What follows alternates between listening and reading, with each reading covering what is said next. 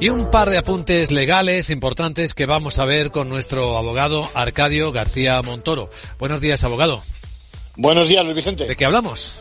Pues de que Madrid se consolida como una comunidad fiscalmente atractiva al votar ayer en la Asamblea la reducción a cero de la presión fiscal extraautonómica. Culmina así esa tendencia desde hace más de 10 años que disfrutamos en la capital y que constituye un gran atractivo para el inversor, la empresa y el mismísimo trabajador autónomo que no ha visto incrementado el tramo madrileño del IAE desde hace más de 10 años. También tenemos que han sido suspendidas, ¿no? Las reclamaciones de los accionistas del Banco Popular malas noticias para estos porque el Tribunal Supremo ha paralizado la tramitación de sus recursos a la vista de las conclusiones que el abogado general presentó ante el Tribunal de Justicia de la Unión Europea.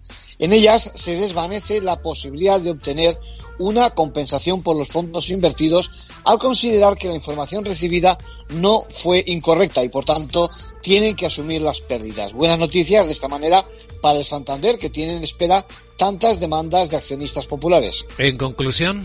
Pues hay que destacar las dos características en común que tienen estas noticias, es decir, la importancia de la estabilidad y la seguridad de nuestro modelo fiscal, financiero y bancario. Gracias, abogado.